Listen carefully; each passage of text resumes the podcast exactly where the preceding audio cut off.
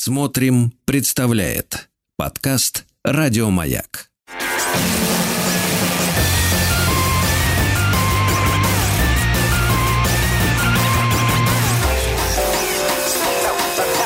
Студия Владимира Матецкого.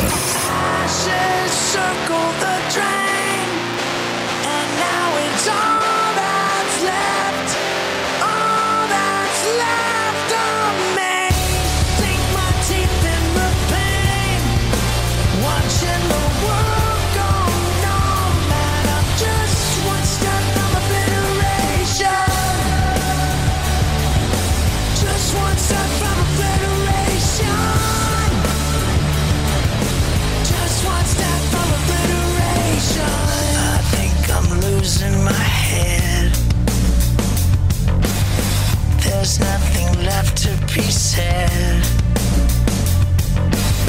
I think I lost control of my sanity. There's nothing left in my soul, it's my enemy. Ashes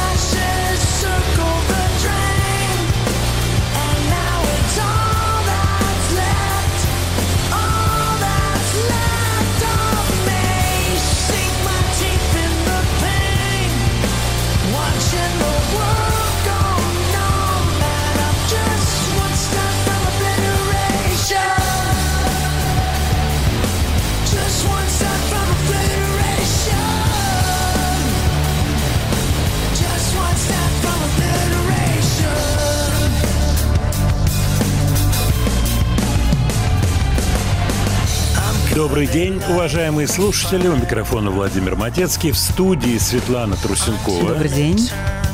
Добрый день, Светлана.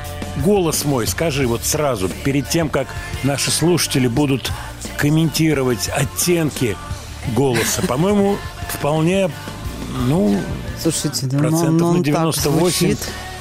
Да, Красиво. звучит саунд есть, саунд, гол- саунд звука, Вот знаете, у Стинга вот эта хрипотца, хрипотца. Кто же не знает хрипотцу Стинга? Ну, а кто Но же ты не ее знает знаешь лучше теперь всех. хрипотцу Владимира Матецкого? Ой, не говори. Так вот, самое время для сольного альбома. Вот самое время сейчас, пока вот эта легкая, она держится. Начали с группы «Фильтр». Хорошее, красивое, скромное название. «Фильтр». У них альбом на подходе, алгоритм, причем странный мисспеллинг. Вместо Y после R идет I. Ну, может быть, это с чем-то связано. 25 августа, то есть чуть больше, чем через месяц выходит альбом. Песенка мне это понравилась, решил с нее начать. Новинка. Сегодня у нас будут новинки обязательно в большом количестве. Про фильтр пару слов. Командует там Ричард Патрик. Вот. Можно по-французски Патрик его назвать, хотя с большой натяжкой, который раньше работал в Nine Inch Nails. Кстати, мы с этим Патриком сегодня еще столкнемся, так что фамилию эту запомните. Мне понравился трек. Хотите еще маленький кусочек фильтра? Давай, Свет, выведи их.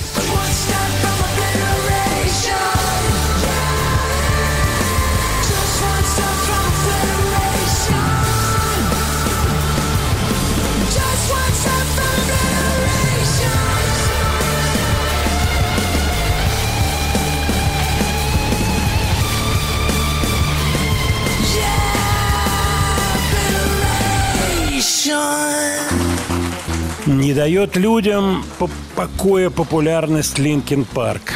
Ну, что тут можно сказать? И этот элемент присутствует. Вообще, чья-то популярность не дает другим артистам покоя. Эта формулировка универсальная. Я вам честно могу сказать. Ну, можно привязать, например, такую историю. Не дает Дидье Маруани покоя популярность Филиппа Киркорова. Как Не тебе, Свет, дает. такая формула? Не дает. Вот Дидье Маруани и Филипп Киркоров. Ты помнишь, они схлестнулись Конечно. в взаимных Судебное исках дело, друг да. к другу. Да. Да, по-моему, раскочегарил Дидье, отечественный юрист, не помню точно его фамилию, он ему там, наверное, рассказал, да ты чего, давай, сейчас, да как мы, а оттуда Кто он ответка такой, а кто ты? Ага. Да, кто он А мы такой, а, ты? показали, кто он такой. Да. Я, кстати, вспоминаю, неоднократно общался с Муаруани. Происходило это в Монако, в Монте-Карло. Красиво звучит, правда? Мои воспоминания. Он очень себя тихо вел. Там была такая компания, все это вокруг World Music Awards, знаменитости, вот. И он, ну, там на фоне всяких фамилий, гиперфамилий, суперфамилий, достаточно скромно в себя вел. При этом симпатичный внешний дядька, он такой э, ну, вблизи это сильно заметно, крашеный такой Что вороное крыло, волосы, да. Ну, я не знаю, можно ли это говорить, может быть, не Ну, стоит. Ну, сказали. артист есть артист. Ну, сказал и сказал. И я запомнил, он высокого роста, Маруани. И очень хорошо я помню эти концерты в Олимпийском, э, Париж, Транзит, как-то называлась эта группа, помнишь, да? Ну, было что-то Париж, такое, ну так. Франция, Париж, Транзит. А, вот, кстати, Почему? Франция, Потому- Париж, транзит, по-моему, так, да. Да, и я помню, что у него на головном уборе такой шлем был с зеркалами, направляли лучи ла. Это Да. было круто по тем временам. Это год 80 там какой-то. Вот. Ну а сегодня Дидье Мурани празднует свой день рождения, с чем мы его поздравляем. Безусловно. Несмотря вот, ни дай на что. бог ему здоровья, несмотря ни на что. И надеюсь, что копейка, трудовая копейка за использование волшебных произведений, которые в сердцах людей живут, и в моем сердце тоже. Что тут сказать? Space. Давай послушаем.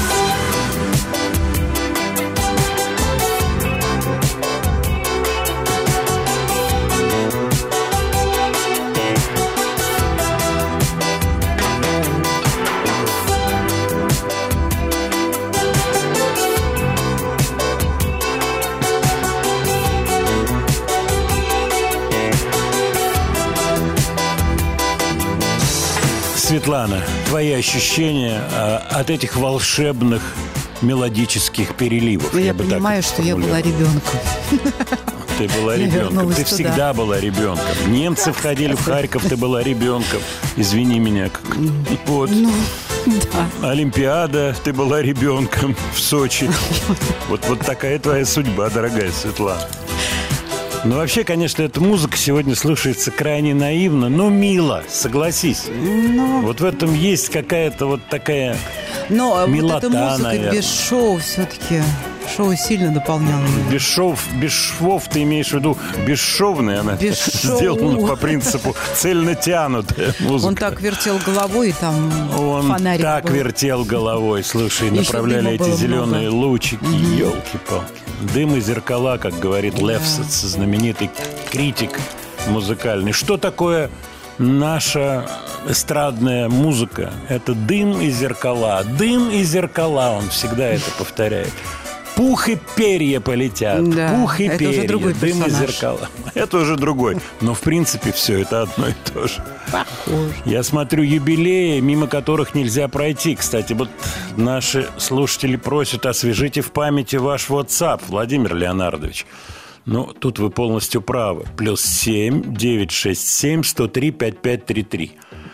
Плюс 7 967 103 5533. Пожалуйста, пишите. Сообщений от вас приходит много. Сейчас будем их смотреть. По поводу юбилеев. Интересный момент. Не зная о том, что юбилей первой пластинки Queen, а все-таки это русская народная группа, я думаю, тут никто сомневаться не будет, не помня, разумеется, эту дату, 50 лет, оказывается, со дня выхода, я наталкиваюсь на очень симпатичное интервью, точнее, даже не интервью, а ответы на вопросы Брайана Мэя. Во-первых, он дядька классный. Правда, никогда с ним не сталкивался, его не видел. Вот. Но он производит впечатление абсолютно внятного человека, который ногами стоит на земле, ахинею не несет, тем более имеет еще и составляющую научную, астрофизическую. Я помню какие-то фотографии домашние, где у него, э, ну, назовем это значимый телескоп, так назовем, для домашнего пользования. Так вот, этот телескопический агрегат стоит у него дома, и все это блестит и красиво, и он так хорошо рассказывает и отвечает на вопрос, почему он не бросает астрофизику, и она опять же помогает ему оставаться в каких-то рамках. Так вот, его ответы на вопросы, прекрасные ответы на вопросы, это буквально вчера было опубликовано, где он рассказывает, ну, о себе какие-то вещи, в общем, сто раз уже рассказаны. Но есть вопросы, которые, я думаю, вам покажутся, ну, значимыми, я бы так сказал.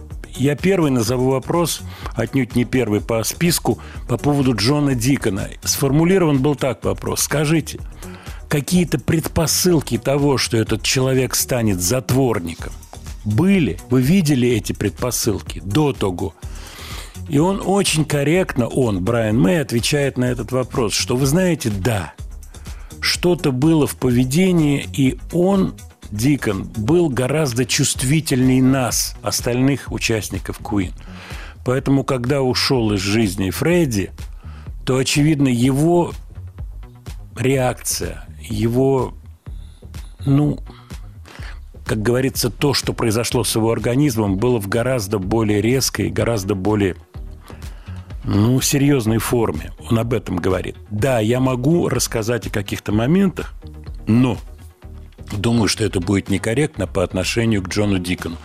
И хочу сказать, что по-прежнему мы согласовываем с ним какие-то решения, которые связаны со словом «Queen». Он не на контакте прямом, говорит Брайан Мэй, но он при этом каким-то образом дает знать свои э, мнения по тем или иным вопросам, которые касаются группы Queen. Вот такая интересная штука. Еще момент, который мне понравился. Тут Брайан Мэй угадал. Его спрашивают, окей, Queen, это все классно, а какая еще группа, где бы вы хотели играть, если бы у вас не получилось с Queen? Назовите группу. Он говорит, ну а что тут думать? Битлз? Вот мне бы очень хотелось в Битлз поиграть. Ну, а если Битлз меня не взяли бы, то, конечно, в Лед Зеппелин, ответил Брайан Мэй. Давайте с первого альбома Keep Yourself Alive.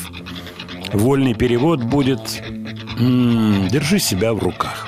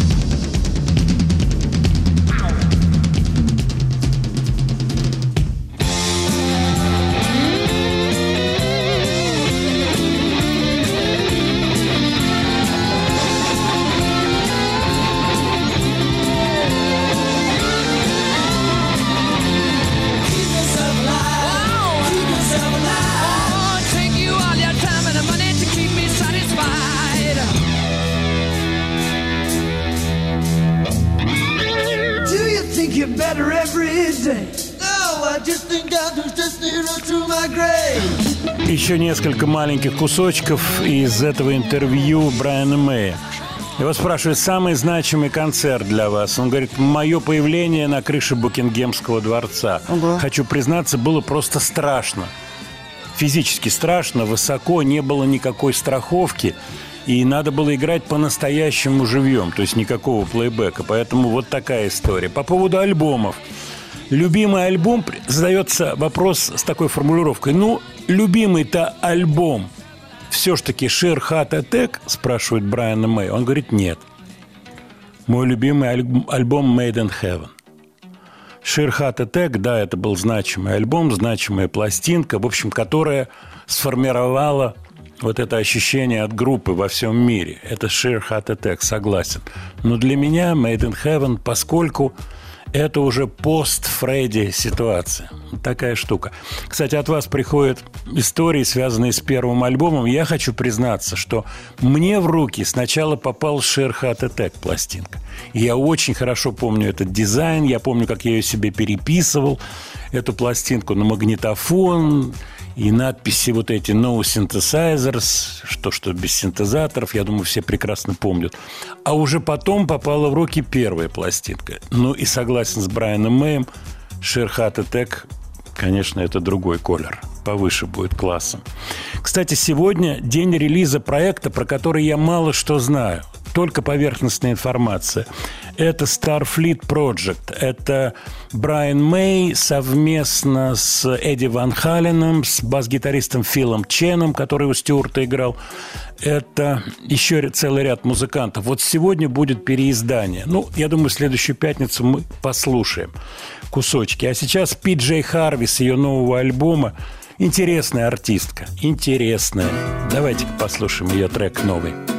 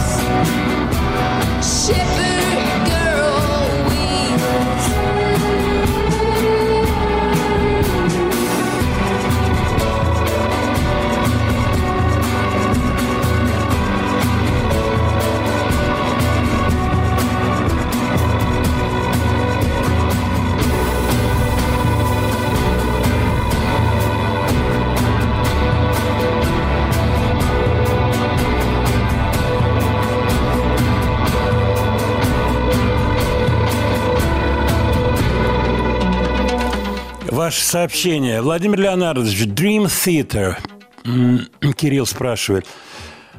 У меня отношение положительное. Дело в том, что это виртуозы. Я думаю, музыканты меня сейчас прекрасно понимают. Но я вот не сразу, честно вам скажу, но научился слушать разных исполнителей разного уровня. То есть у меня нет такого ощущения, что вот человек не играет 547 нот в секунду, не успевает это делать, значит, он не музыкант. У меня такого нет.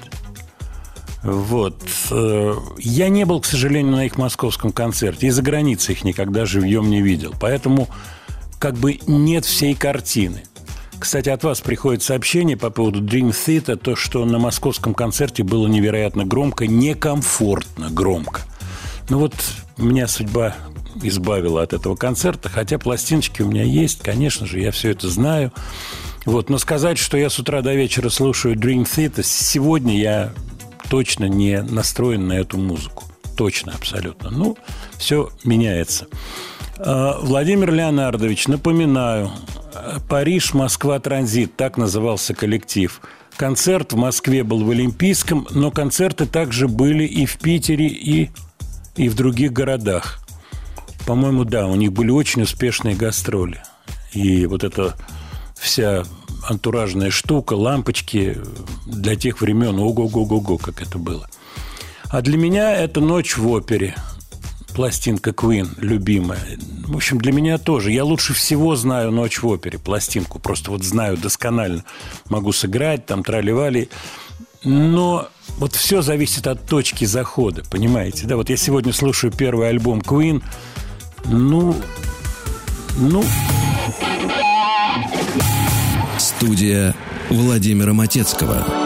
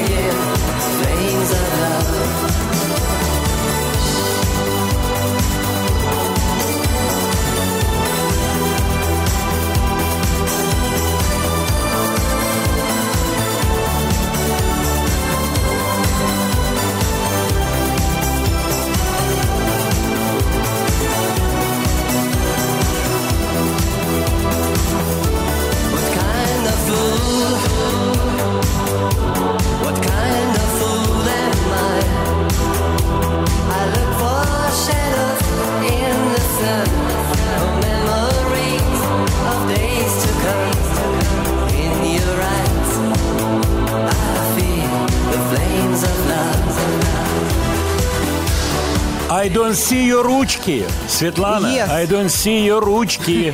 Where is your ручки? Говорили вы, проезжая мимо Олимпийского. Ну согласись, вот она музыка-то Ну, народная, а? конечно. Ну вот она. Это тебе не выкрутасы всякие, дрим-театры там, понимаешь? выросло. А здесь людям все понятно. Enough is enough. Вот как это выглядит.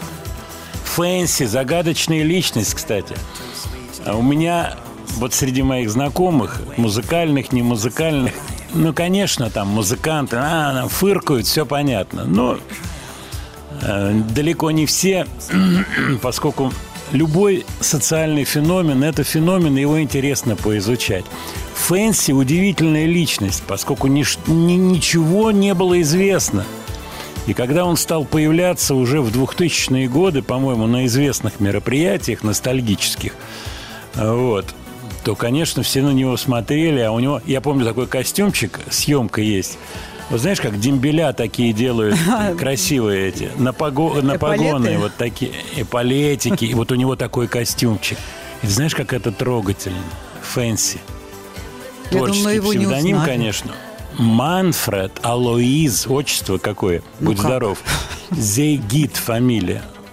7 июля родился 46 года. Я тебе скажу, не ребенок. Ну, Между прочим, не мальчик, Слава, да, Слава к нему пришла, когда ему было уже 38 лет. У него были проекты в начале, и группа была, он на гитарке поигрывал. Называлась Mountain Shadows.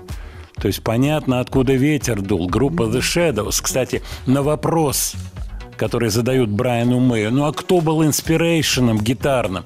Хэнк Марвин, Shadows, конечно же. И очень многие музыканты английские отвечают, ну, конечно, стратокастер красный. Ой-ой-ой-ой-ой. Так что Фэнси мы не зря поставили, а я обращаюсь к вашим письмам и хочу зачитать сейчас одну секунду. Я найду это письмо. Я его найду. Вот, Иван пишет из Великобритании. Каждый раз слушаю вашу программу, понять не могу. Это программа о том, кого вы знаете, или это музыкальная программа? Хоть я и не люблю это слово, но прямо дух совка. Ощущение, что вся музыкальная индустрия вымерла бы, если бы вас не было.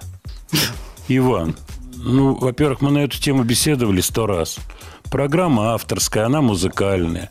То, что я вспоминаю какие-то истории каких-то личных своих общений с теми или иными артистами, я всегда по этому поводу немножко комплексую, об этом говорю. Это не совсем для меня комфортно звучит, но с другой стороны, это уникальная штука, поскольку так в моей жизни получилось.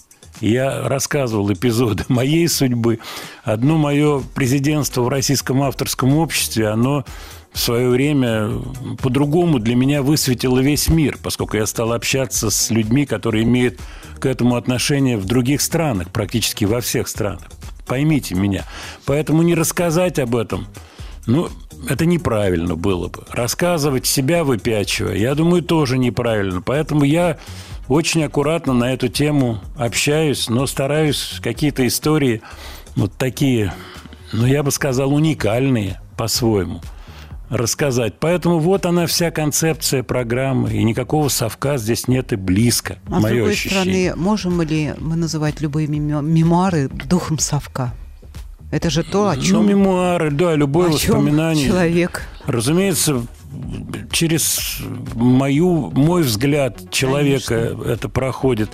Но программа давно длится, вы уже меня чуть-чуть знаете. Вот, поэтому я не мог не прочитать, не зачитать это сообщение Ивана. Поэтому, когда что-то конструктивно, и я тоже с удовольствием зачитываю это. вот.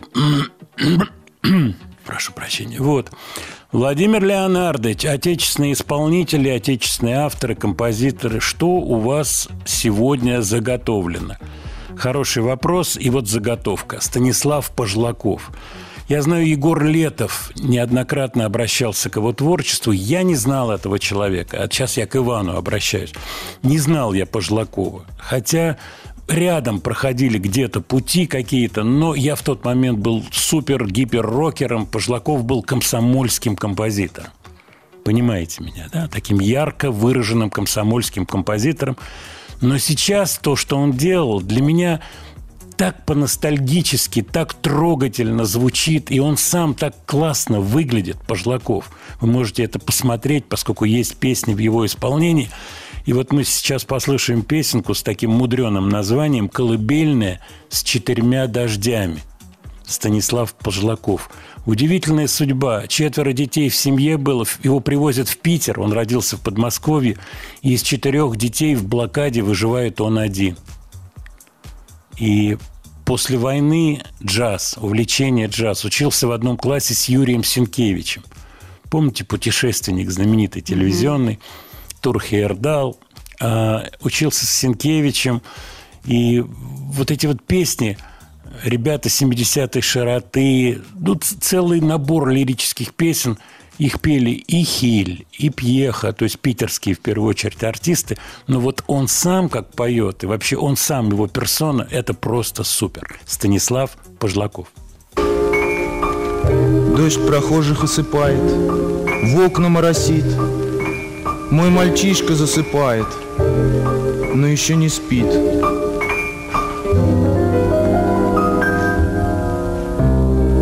Мама, расскажи мне о дожде. И пою я тихо сыну, днем и под луной. Дождь бывает желтый, синий, серый, голубой. Голубой он самый добрый, с ним цветы цветут. Голубой идет недолго, его долго жду. А, а, а.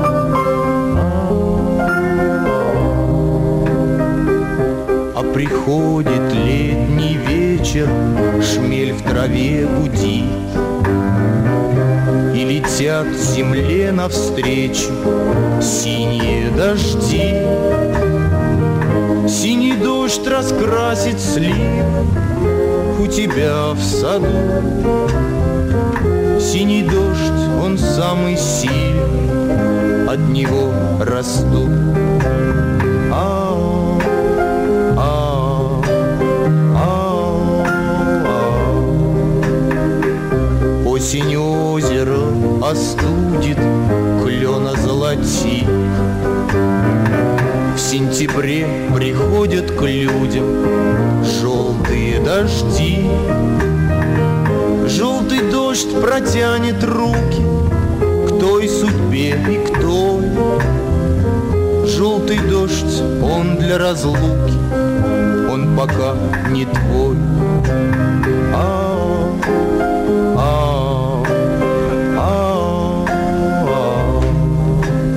Мама, а бывают черные дожди, и пою я тихо сыну днем и под луной. Дождь бывает желтый, синий, серый, голубой. Спи, мой сын, приходят к людям разные дожди. Только черный дождь не будет на твоем пути. Верю, черный дождь не будет на твоем пути.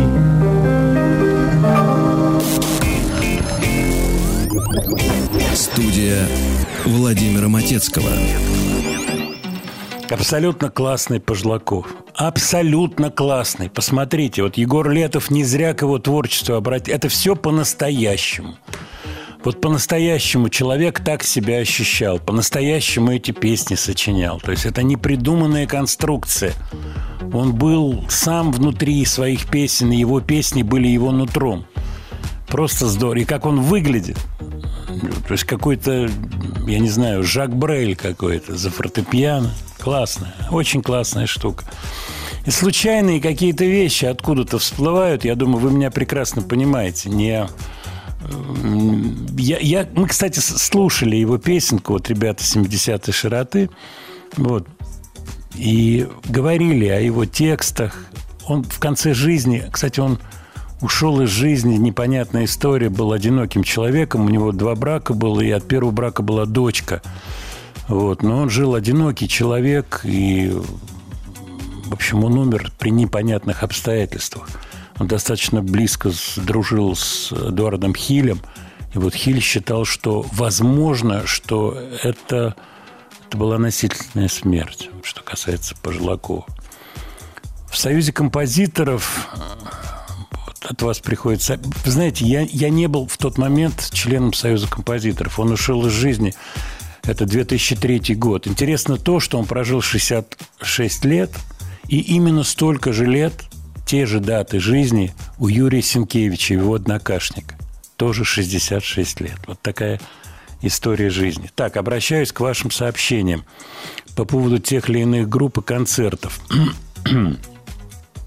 Ману Чау в Москве. Нет, я не был на этом концерте, к сожалению. Э, Знаете ли вы Льва Лещенко? Ну, конечно, конечно. И вот мы недавно вспоминали э, Юрмалы, первые Юрмалы фестиваля. Это, я уж не помню, какой год, когда Як Йола еще участвовал. Советская власть. 87-й, наверное, год, 88-й. Вот как раз мы вместе были в жюри и всей большой компанией там общались. Очень хорошие времена. Студия Владимира Матецкого.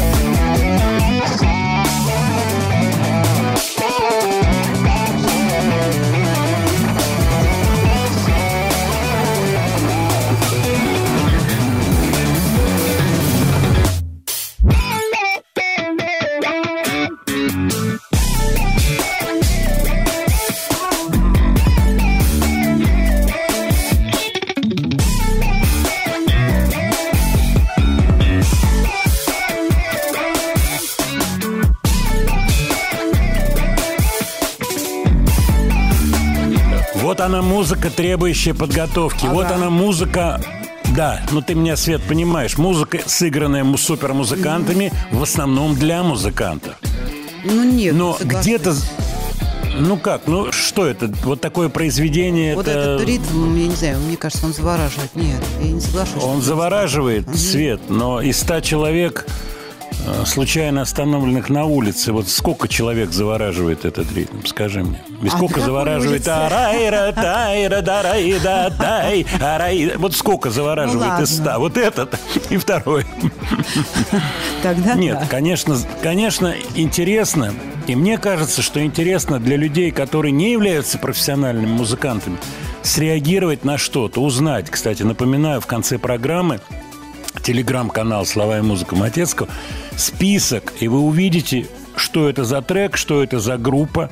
Откроете видео, очень интересное видео, снято, ну, псевдо-лайв, pseudo-live, так называемый, то есть с инструментами, четыре человека. Вы все это увидите. Но мне важно, чтобы среагировали. Вот, так сказать, это важный момент. Вот ты среагировала сразу, Свет, Ну я-то я. на этот, на Я этот трак. самой Ну, ты, улицы, ты, с нормальной. Ты на... Да, ну ты под Fancy ты плясала, извини меня Плясала. сейчас, в своих лаковых сапогах. Это... Это хорошо не видят слушатели. Тех хорошо, что у нас не красненьких. телевидение с тобой. С тех самых красненьких, как уточка лапками. Ну, а как? Правду говорить легко и приятно, ты же понимаешь. Владимир Леонардович, вы угрожали итальянцами в прошлую пятницу. Исполняю угрозы. Мы говорили про Рикардо Фоли, которого, я помню, в народе пытались звать Фогли, так же, как Кутугна. Были такие варианты. Рикардо Фоли одно время был женат на этой певице. Зовут ее Виола Валентина. Это ее творческий псевдоним. На самом деле она никакая не Виола, и она, конечно же, не Валентина. Вот. Настоящая ее фамилия, она не шибко благозвучно звучит в русском варианте. Ну, об этом чуть позже. 82 год. Сан-Ремо. Песня, которая вроде бы она не была такой заметной, но вот вы сейчас эту песню услышите и сразу ее вспомните. Во-первых, потрясающее название, которое параллелится с 20 годами раньше. «Романтики» называется эта песня. Виола Валентина «Романтичи». А она продолжает выступать, и я открыл буквально месяц назад ее выступление. Конечно, годы берут свое, но романтика – великая вещь.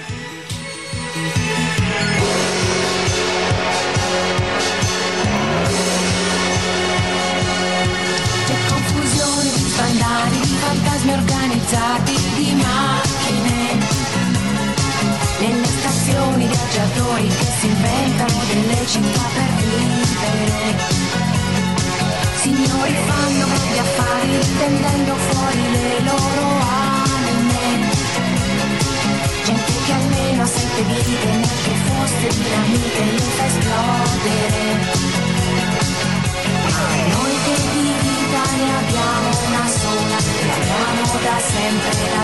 stessa persona.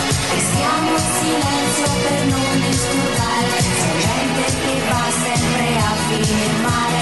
Noi che veniamo da molto lontano, vecchi bambini che altro non siamo, che ci hanno dannati eppure ridiamo. Maledizione è vero, noi siamo romantici.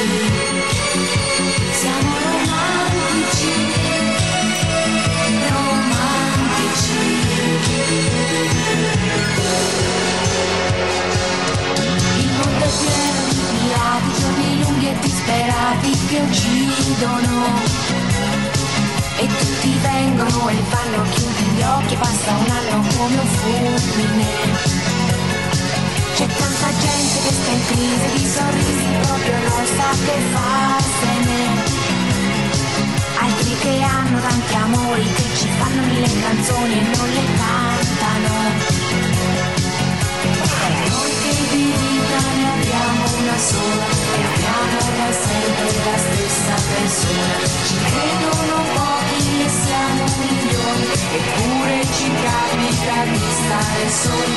Siamo liberi di tanta buona tristezza che fanno sempre un po' di tenerezza. Le bravi ragazzi e noi commedianti ci porti via il diavolo a tutti quanti, a noi romantici.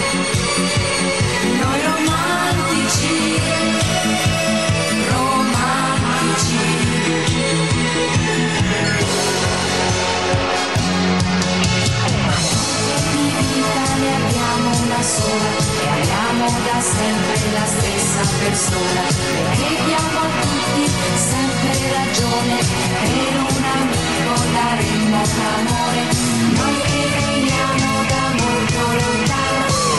Vecchi bambini che altro non siamo. Dei bravi ragazzi e noi commedianti ci porti via il diavolo a tutti quanti a noi romantici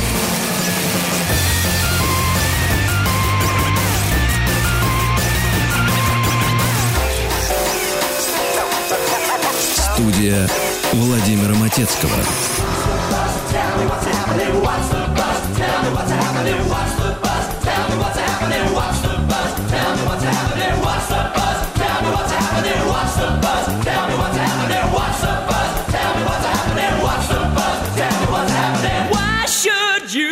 To know? Don't you mind about the future?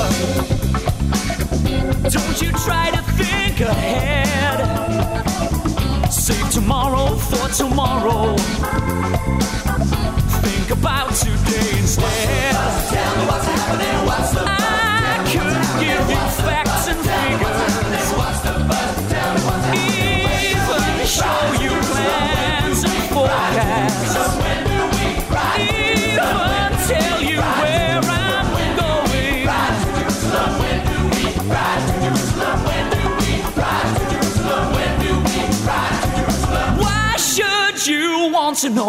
Why are you obsessed with fighting?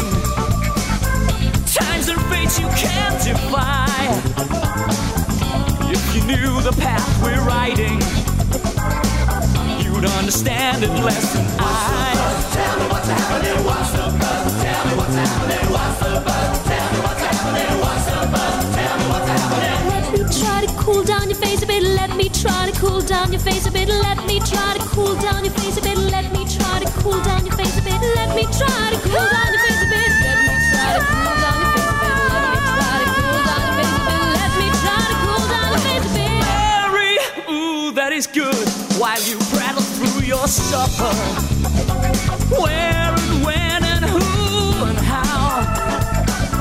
She alone. Еще раз добрый день, дорогие друзья. Продолжаем нашу программу. В прошлую пятницу мы стали говорить чуть-чуть о таком мощном жанре, очень серьезном, как рок-опера, как мюзикл, о музыкальном театре. И мне очень хотелось, чтобы вы услышали квалифицированное мнение, мнение человека, который имеет прямое отношение к тому, что происходит в этом жанре у нас в стране. И вот сегодня, сейчас у нас на связи поэт, драматург и прозаик тоже. Карен Кавалериан. Карен, добрый день. Добрый день, Володя. Я очень рад э, быть э, сегодня в программе и, в общем, поговорить с человеком, у которого есть свое компетентное мнение по поводу музыкальной индустрии. Спасибо, спасибо. И твое мнение очень важно, поскольку периодически заходит разговор о музыкальном театре. Ты человек, который пришел из песни и очень успешно трудился в песне, очень успешно, мы об этом сегодня поговорим. Но ты пришел в мюзикл, и ты сделал большое количество работ. Вот одна из последних работ твоих на премьере которой я был, это «Князь Серебряный» в театре опереты. Мне очень понравился этот спектакль. Музыка Аркаши Укупника, мне кажется, удачная музыка. И я хочу начать разговор вот с чего. Как для тебя начался музыкальный театр? С чего? Что ты впервые услышал? Для меня, например, это был «Джизус Крайст». И это начало 70-х. Но как, как у тебя это происходило? Э, У меня это происходило банальнее, как ни странно. А моя мама была большая поклонница опереты, и, а, и она меня таскала еще, я был школьником, совсем а, даже не юным, а прям вот а, ребенком, да, я бы даже сказал. И она меня таскала на, на все премьеры в, в театр опереты. Три-четыре раза в сезон мы ходили точно. Мой музыкальный театр начался вот, э, наверное, с этого. Jesus Christ, Но конечно. это, это сильное да. впечатление для ребенка. Ж- э, живые спектакли, живое исполнение. Это сильное впечатление. Да, оркестр, я бы сказал. Оркестр, честно говоря, очень э, производил впечатление. Я, я хочу сказать, что э, уже тогда блистал, это была середина 70-х, ну, даже начало, начало середины 70-х, уже блистал Герард Васильев. И когда я, э, ну, у меня три спектакля в Московской оперете идет, э, идут. И э, когда я познакомился с ним э, и сказал ему об- о том, что я, э, в общем, по- поклонник э, Мосоперета еще с 70-х, он э, ну, был растроган на самом деле. Ну, такой теплый момент. М, Вот. А на самом деле там э, немного уже осталось тех больших звезд, там Варгузова, может быть, и он, вот, и, собственно. Э, всё. Скажи, а первый спектакль, который ты делал, э, ты делал и либретто, и стихи, или ты работал с кем-то, кто брал всю эту концепцию, а ты только делал вот эти номера поэтические? Как это все происходило у тебя, первый спектакль? Нет, я пе- пе- пер- первый, а, первый я очень хорошо помню, как вообще а, мне пришла в голову эта идея. Это был 2008 год. А, самолет а, разгонялся, э, самолет, э, э, следующий рейсом Белград-Москва разгонялся по взлетной полосе. Я летел с Евровидения 2008 года, где были две мои песни с Аней Лорак и с э, Дианой Гурцкай от двух разных стран, от Грузии и Украины. Вот. И Поздравляю вдруг тебя. понял в этот момент, я вдруг понял в этот момент, что это все, это точка. А, то есть дальше, дальше мне там делать нечего, и, и мне надо что-то искать. И совершенно случайным образом а, так получилось, что а, русский драматический театр Республики Башкортостан а, вышел на нас с моим тогдашним компаньоном Кимом Брейдбургом а, значит, с предложением написать для них мюзикл. И мы это сделали. Это была «Голубая камея». В 2009 году мы уже поставились. А В 2010 мы перенесли этот спектакль а, и в Красноярск, и в Минск, и как-то он пошел очень лихо по стране. А потом следующим номером мы сделали Дубровского, там вообще там 14 или 15 переносов было уже. Вот. Ну и как-то вот так оно э, сразу удачно пошло. Э, С чем это связано, я не знаю. Ну, возможно, э, это вопрос везения. Не знаю, как многое же очень, ты же знаешь, в музыкальной индустрии связано с везением, да, вот Конечно, человек, конечно. может быть, умеет все и знает все, но чуть-чуть какой-то вот, да, чуть-чуть фарта не хватает, и он никак не может сделать большую песню, например, которая бы показала его большим автором. Да.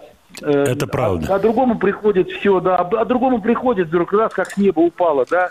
Э, Никаких тут заслуг а, нет, ни один не лучше другого, просто чуть-чуть, да, везения больше. Ну вот и, собственно, и Скажи всё. мне, Карен, интересный вопрос. Иностранный мюзикл, что для тебя ближе всего? Это вещи типа Нотр-Дам или это американские бродвейские спектакли? Видел ли что-то ты живьем из иностранных Да. спектаклей? Расскажи да, про это. Да, я видел, да, я видел много спектаклей, немало, так скажем, ну кто-то видел больше, конечно. Я видел немало спектаклей в Лондоне а, э, и, и видел на Бродвее. Честно говоря, Бродвей меня, ну это, конечно, высокомерно так, да, кто кто-то такой, Мгм. а, но, но, но все-таки Бродвей меня разочаровал, вот прям вот буквально. А, Мгм. Я видел там пе- первый мой спектакль, который я там видел, это был «Американец в Париже». А, Не знаю, что тому причиной. Может быть, это был, было лето, а может быть, он очень балетный вообще сам по себе, но пели они ужасно. Это просто, просто удивительно для Бродвея, где исполнительское мастерство – это, в общем, э, краеугольный камень вообще. Э, Пели плохо, звучали плохо, танцевали блистательно, э, ничего не скажу. Э, Спектакль, ну, по моей вот шкале был на тройку с плюсом, но зато все, что мы посмотрели в Лондоне, а, ну, было, было великолепно. Вот мне кажется, что английская театральная традиция в этом смысле э, идет и дальше, и глубже, и выше. Э, И она, наверное, бли- ближе к отечественной, как- как-то ближе, э, Ну, чем может быть, может быть и традиция. так. Да, может быть и так. Но э, Нотр-Дам, кстати, я, я смотрел а, и, и «Отверженных» я смотрел в Лондоне, как это ни странно, да, Мгм. Э, Вот. А, Отверженный спектакль просто великолепный. Э, Нигде больше Ле. Мизерабль, да, я его не видел, к Да, сожалению. Ле верно. Мизерабль не видел. Да, он, он великолепен. Он совершенно не основан на, а, на том, что мы любим, а мы люди из шоу-бизнеса, я имею в виду, я это, а, не, не основан Понимаю. на хитах, да? Да, нет, то есть там хитов нет.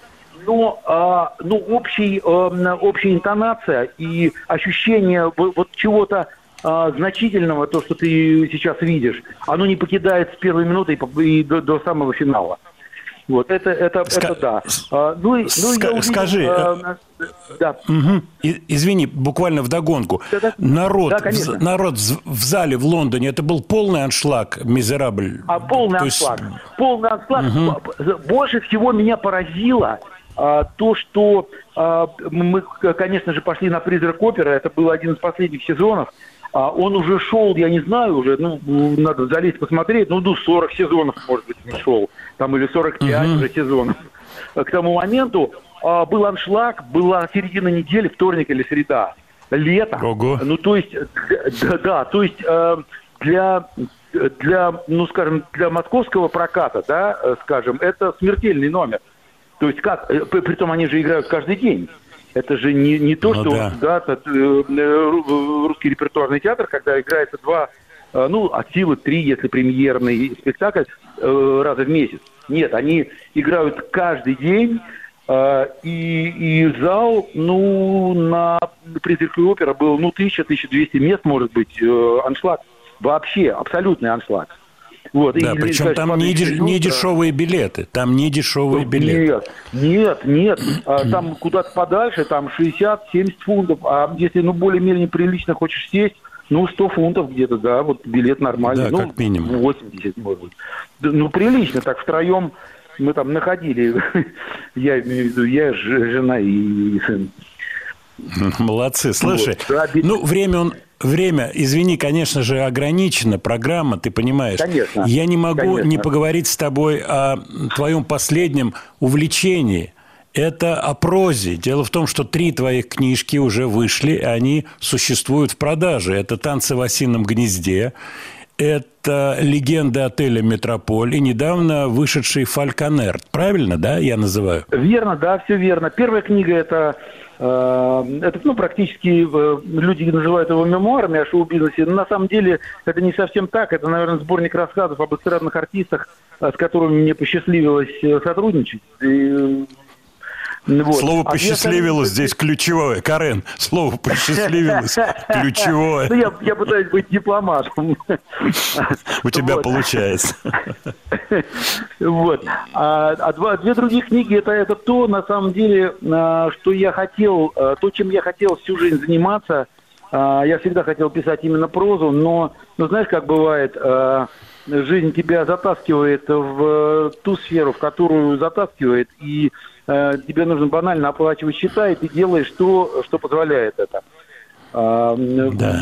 Поэтому, когда у меня первые песни какие-то, ну, более-менее удачные получились, а, уже соскакивать с этого было сложно. А тут, да, выпала возможность, и я написал, а, ну, обобщил, что ли, свои какие-то впечатления от шоу-бизнеса, и написал э, «Легенда отеля «Метрополь» и «Фальконер». э, Это, э, так скажем, э, эпоха русского модерна, некоторые называют ее э, серебряным веком, но я не очень люблю этот термин, Да, он да. всё-таки очень литературный, да. А эпоха русского модерна, это понятно, да, это конец Это начало 19-го, 20 века.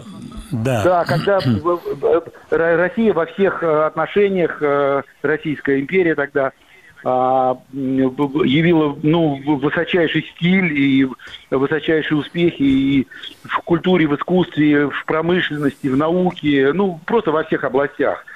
Вот. И, ну, и как-то мне эта эпоха очень э, близка. Я, собственно говоря, оба своих романа э, поместил в декорации этой эпохи и очень комфортно себя чувствовал. Э, с большой радостью это писал, хотя никаких особых, э, так скажем, э, экономических э, преференций эти обе работы не дали, не дали. Ну и, в общем-то, Понимаю, но они ведь могут, да, могут быть экранизированы, эти штуки. Ты не получал еще предложение на экранизацию того же «Метрополя»? Нет, я, я, я не получал, но возможно. э, я даже пыт- пытался какие-то шаги предпринимать для этого. Все говорят о том, что экранизация, ну так скажем, давно ушедших эпох, это очень дорогая история, очень дорогая Это игрушка. правда. И да, э, я, я с пониманием отношусь, в общем, к этой аргументации, но, э, ну вот так сложилось, что вот э, э, что в эту эпоху меня занесло. Но э, Предложений не было, но я их был бы счастлив получить экранизации. Это, это прекрасно, в общем, о чем речь. Ну, дай бог, наш разговор будет способствовать этому. Дай бог. Дай бог, дай бог, Володь. Слушай, Тогда с меня Карен. большая-большая вкусная э, бутылка коньяка. Да, спасибо. Я смотрю на часы. Смотри, Да. вопрос общего характера. Разница между рок-оперой и мюзиклом. Как ты видишь эту разницу? И существует ли она на наших огородах, вот в, нашей российской жизни? Рок-опера, мюзикл. Ну, мне кажется, в языке, в музыкальном в первую очередь, да? Мгм, э, всё-таки, конечно. Мгм. э, э, да, все-таки рок-опера определяет э, некоторый инструментарий, да, э, и, и сюжет, наверное, тоже, потому что э, он более жесткий, да, какие-то более контрастные, яркие, э, может быть, герои. А Рок-опер не, не так много, на самом деле, было в нашей э, истории, да, вот я знаю две, э, которые э, успешно очень шли в Ленкоме, э, «Звезда и смерть», да, и, и «Юнона и Авось». Э, Больше так, в общем-то, даже и не назову. Э, Ну, э, мюзиклов э, гораздо больше э, успешных. А, и Мюзикл – это штука синтетическая, она более, что ли, эстрадная по языку, мне кажется, э, за счет этого более демократичная. Э, Ну и, в общем Ну и, и целом, соответственно, с наверное, большим, да, коммерческим потенциалом, да, потенциал коммерческий да, больше. конечно, да. Э, Немножко замах э, очень ответственный такой эм, для рок-оперы, да. Нужно очень точно э, понимать аудиторию. Э, Есть ли сейчас такое количество э, людей, которые готовы а, к этому языку, да, к жесткому, я имею в виду. А В театре это не особо пои- поиграешь, да, особенно в музыкальном театре, там сидит оркестр. Хотя мы знаем прекрасные примеры, да, когда рок-группа э, сосуществует с э, симфоническим оркестром прекрасно. Вот. Э, Ну да. Не знаю, но мне кажется, язык, язык музыкальный, это вот ключевой такой момент э, в разнице. Спасибо большое. А я хочу напомнить слушателям, что это был Карен Кавалерян. Карен, я хочу поставить вещичку из недавних э, твоих работ. Это «Ромео vs. Джульетта 20 лет спустя», если Да. ты не возражаешь. Нет, Э, я буду два слова, счастлив. э, в- да, два слова про Да, эту да, арию, буквально два слова. Да, э, да, буквально два слова. Это, это ария из второго акта, ключевая ария Джульетта а, и влюбленный в нее а, генуэзский дож а, поют а, этот дуэт, как бы пишет, он пишет ей письмо, и она, она его читает, и они поют этот дуэт, не видя друг друга. Ну, так это визуально, да, на, на сцене выглядит. Вот. А Максим Катарев э, в, ро- в роли Дожа и Анна Лукаянова в, э, в роли Джульетты. Это одна из любимых моих арий вообще из всех мюзиклов, которые я написал. Надеюсь, что слушателям она тоже придется по душе. Спасибо большое. Напоминаю, это был Карен Кавалерян. Карен, спасибо.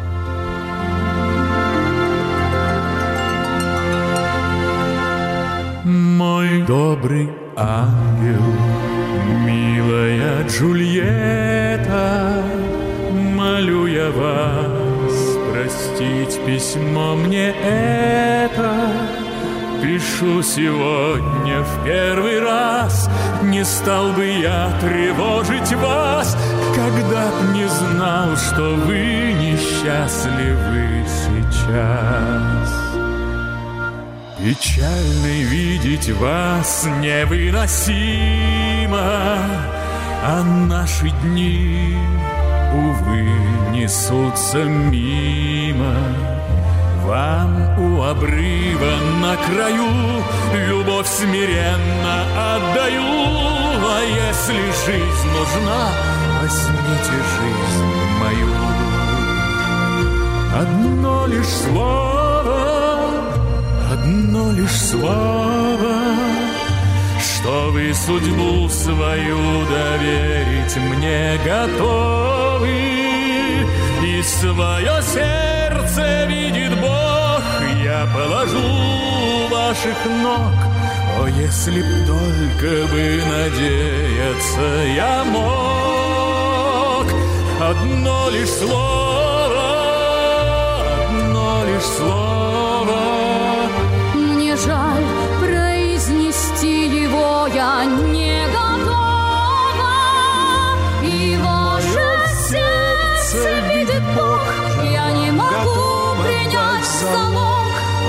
Если б только бы надеяться я мог. Жаль, я должна ответить вам отказом. Сильнее чувств мой оказался разум. Я с первой встречи вас любил, Мне облик ваш всего лишь мир. Но просто другом быть превыше моих сил. Одно лишь слово, одно лишь слово, что вы судьбу свою доверить мне готовы. И свое сердце видит Бог, я положу ваших ног. О, если б только бы надеяться я мог. Одно лишь слово, одно лишь слово. Я клятву верности дала Но сердцу хочется тепла. Одно лишь слово, Одно лишь слово. Из темноты едва дыша летит на свет моя душа, моя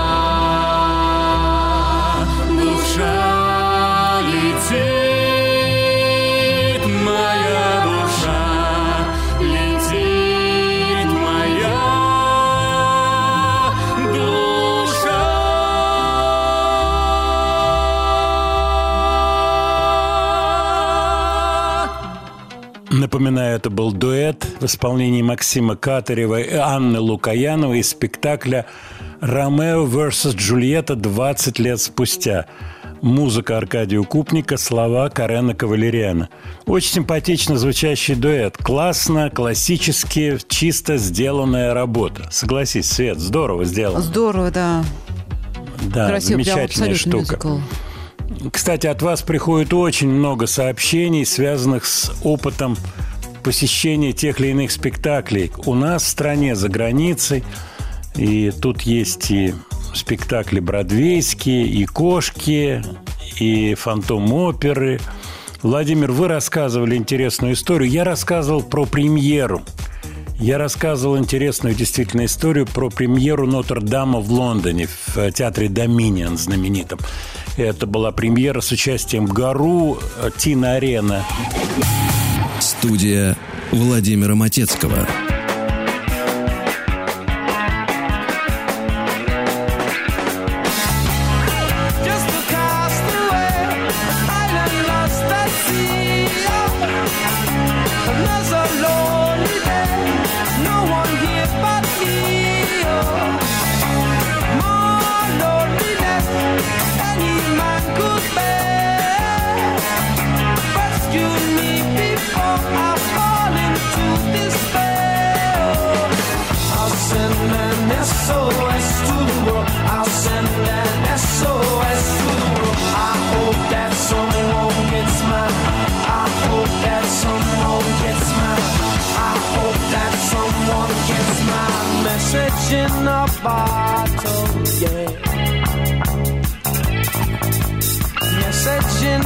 far.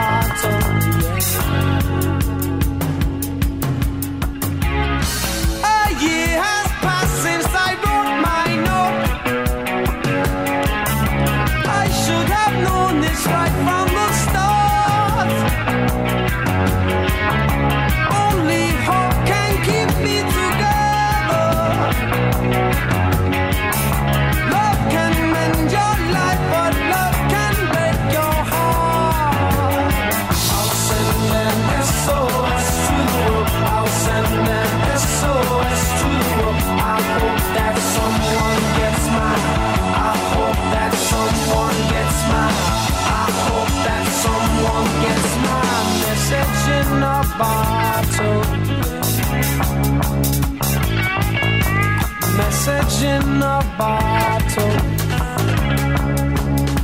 Oh, message in a bottle. группа The Police, Message in a Bottle. Света мне сейчас говорит, ну, наши закулисные разговоры, вы же понимаете. Владимир-то Леонардович-то, ну что же у нас ни Стинга, ни Полис, именно. ни Полис, ни Стинг. Ну как игнорируют? А я вот что не включу радио, и все это Стинг и Полис. То ли Стинг, то, то Полис. А у нас его нету и нет. Так, Светлана, это музыкальная твоя привязанность или есть элемент симпатии? Это есть элемент симпатии. А знает ли об этом Павел Михайлович? Павел Михайлович, Ты ему, ты ему говорила, Павел Михайлович? Если я ему скажу, он мне колеса перестанет менять. Нет, он не знает. Этот мерзавец перестанет менять колеса. Уходи от него. Вот, знаешь, интернет, он полон. Сейчас все же телки, все стали психологами. Понимаешь? Да, Причем мне знаю. очень нравится. Да, но мне нравится, когда малограмотные совсем, и они вот поучают. вот, Ух, это красиво смотрится. Это готовые, вот надо позвонить Гарику Харламову. Он там терзал эту передачу э, с Гузеевой. Сейчас пускай терзает вот этих психологов. Есть чего терзать. Бог ты мой, что они там гонят? И ведь кто-то это слушает, эту ахинею. Но Понимаешь? знаете, есть Свет, люди, которым нужны именно такие советы. это и они правда. устра- Разные. устраивают. да. Светлана, люди разные есть, да. Message in a bottle. Ой-ой-ой, жизнь человеческая. Интервью со Стюартом Копландом, барабанщиком группы «Полис», недельной где-то давности, случайно. Раз, щелк, в приятной очень форме физической, на улыбках, на драйве. Все те же человеческие темы. Э, Как, что, музыка.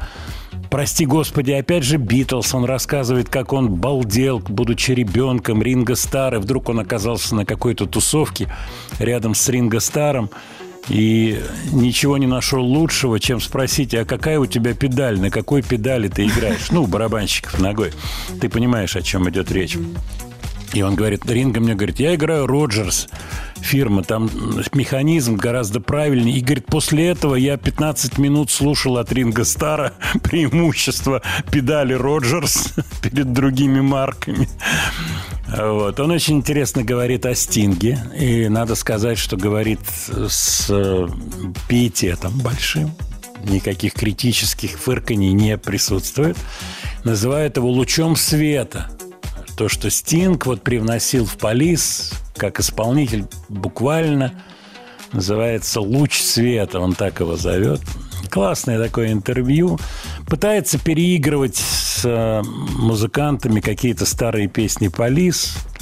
Ну, это уже на, как говорится, личное усмотрение, чем руководствуются люди. Возможно, платят какие-то промоутеры за такой тур. Давай-ка приезжай, бери певца, или даже не одного, а группу певцов, певиц. Играйте старый репертуар полис, тебя выставим с установкой вперед, барабанный, будем продавать билеты. Э, Напишем аршинными буквами слово «полис», маленькими буквами то, что это какая-то новая группа. Ну, в общем, те же все истории, очевидно, они шоу-бизнесские существуют. Владимир Леонардович, вы обещали в телеграм-канале в Яндекс.Дзене сегодня, в сегодняшней публикации, рассказать, как вы были на премьере фильма Жанна Дюбари 12 июля. Абсолютно правильно, в кинотеатре художественный. Кстати, для меня довольно неожиданно, поскольку фильм иностранный, но ответ я получил. И сейчас я расскажу, в чем дело. Как так получилось, что иностранный фильм, официальная премьера, вот, при большом стечении людей, блогеров и блогерш. Кстати, я встретил известную блогершу, с которой мы не общались, сейчас скажу сколько, с 17 года я ее не видел. Она тогда была на подъеме, но сейчас она звездная. Вот мы вместе сидели. Это Ида Галич. Вот, она кое-что и записывает сейчас как певица. Очень боевая девушка. Очень. Похудела здорово. Вот, я ее даже, честно скажу, не узнал, поскольку она была тогда в 17 году пышкой такой. Сейчас такая прямо... Так вот, фильм э, Жанны Дюбари с участием Джонни Деппа. Он играет Людовика XV. Все это вертится вокруг истории взаимоотношений Людовика XV и его фаворитки Жанны Дюбари. Вот. Очень неплохой фильм. Он такой медленный, раздумчивый, но при этом не лишен и юмора, и не лишен каких-то очень таких интересных психологических моментов. Что-то сделано с большой долей гротеска, что-то сделано достаточно тонко. Мне понравилось это кино. Причина, почему его показывает одним из продюсеров картины, является человек с русской фамилией. Я его не знаю. Фамилия это Ёлкин. Э, Имя не помню. Вот, не знаю, как и что получилось. Но вот эта премьера состоялась. Фильм выходит в прокат, по-моему, 20 июля. Вот, у вас будет возможность его посмотреть. А я, глядя этот фи- э, фильм, какие-то там перипетии, не буду спойлерить, там же появляется Мария Антуанетта. Это уже история будущего. И вот умирает Людовик XV, на чем, собственно говоря, заканчивается фильм. Но история, французская история не заканчивается. И в скором времени на эшафоте оказались и Мария Антуанетта, и ее муж Людовик XVI, соответственно, и Жанна Дюбари, о чем история, конечно же, давным-давно поведала. Ну, а нам сейчас самое время послушать песню с соответствующей тематикой. Группа «Пикник», горячо мной любимая, а песенка называется «Только не плачь, палач». Кончился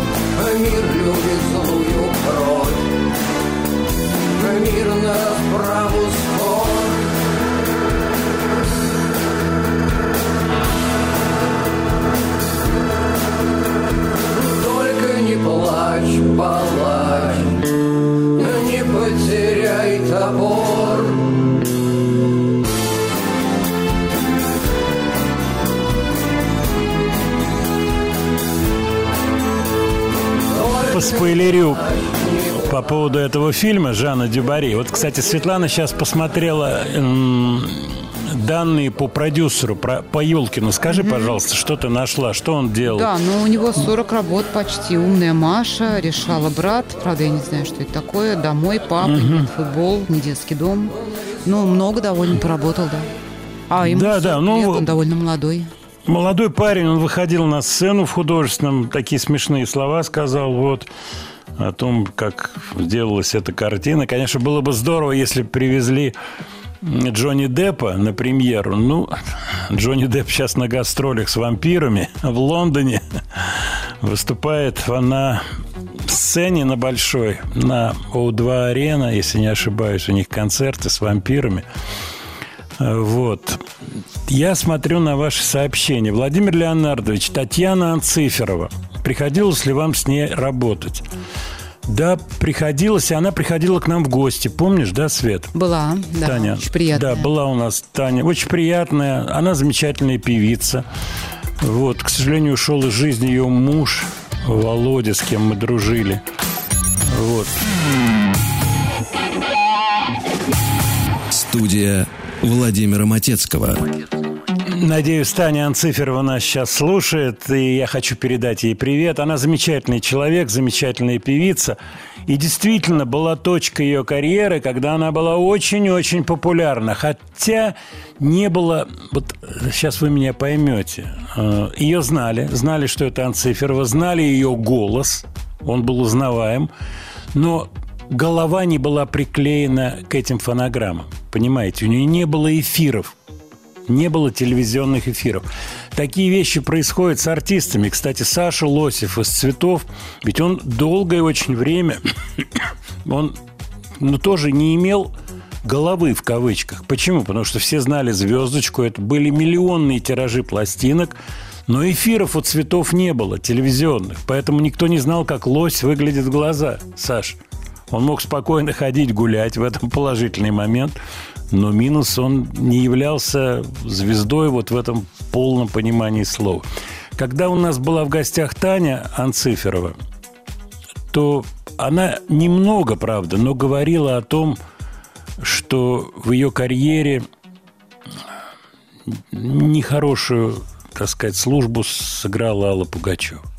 Помнишь, Свет, об этом разговор да. был, заходил, да. Честно вам скажу, у меня нет комментариев на эту тему. То есть, насколько Таня здесь соответствует действительности, насколько, насколько ее соображения соответствуют действительности, я не знаю. Я не знаю этих историй. Могло ли это быть, это уже другая тема. Это другая тема. Вот. Но то, что Таня Анцифера талантливая певица, это точно. И она принесла, когда была в гостях, пластинку, которую мы с ней записывали. Это песня под названием «Нет разлук». Но так как ваш, ваше письмо – это экспромт, мой ответ экспромт, у меня под рукой этой песни нет. Такая была лирическая, очень симпатичная, э, простенькая песенка «Вот нет разлук», которую мы с Таней записали. А чуть позже я ее записал с чешской певицей Хеленой Вондрочковой. Вот, и уже эта версия с Вондрочковой, она попала куда-то в эфир. Если я не ошибаюсь. Но это все давнишние истории столетней давности.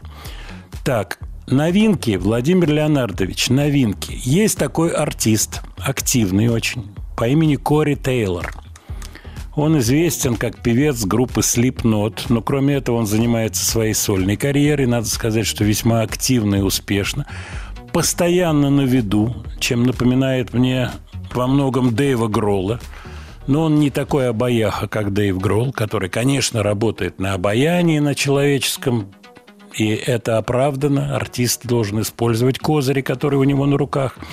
Но Кори Тейлор использует другие козыри. Он комментирует все, что не попадя, рассказывает всякие истории, самые различные, про самую разную музыку. Рассказывает, например, про то, что он еще будет петь со Слепнот максимум 5 лет.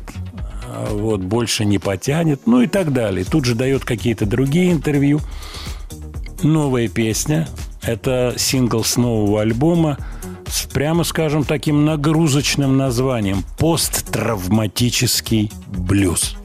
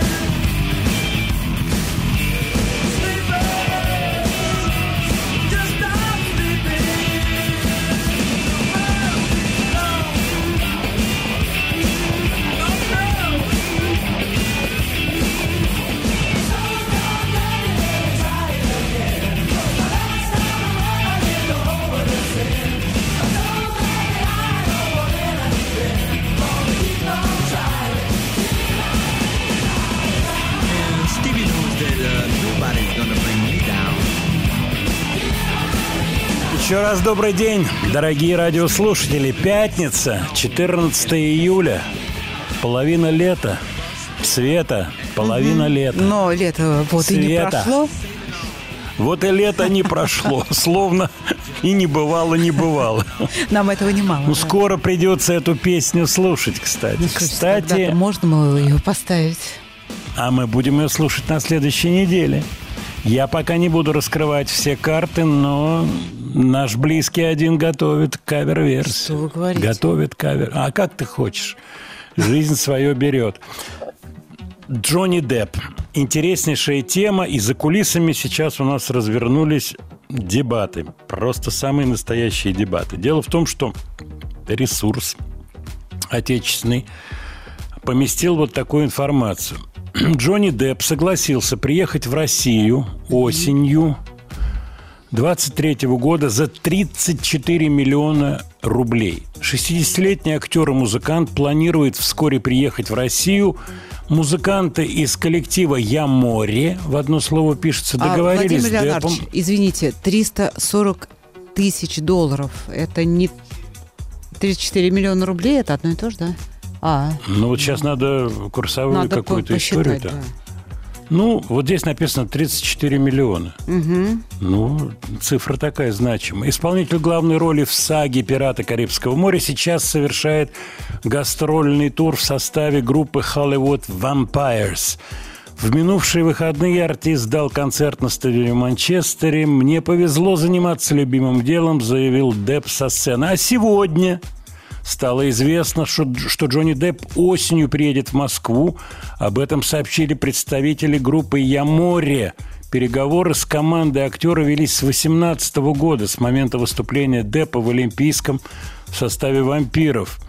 В основном все эти годы мы общались в духе «как жизнь, как дела». В 2020 году у нас появилась идея записать совместную песню.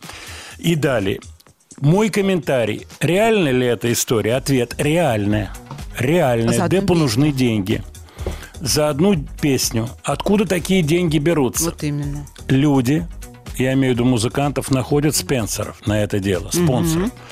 Сразу вопрос, какого хрена спенсором? нужно? Да. Они придумывают форму, как эта история попадает в медиа.